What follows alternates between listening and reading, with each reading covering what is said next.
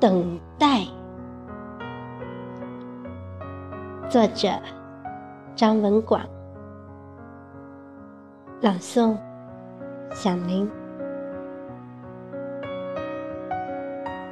日子中餐滑向远方，有了佛光的诗意生活，照亮白日里和月色下。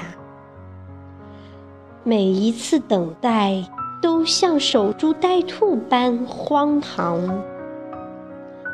庄稼汉的双手为粮食，就是粮食开工。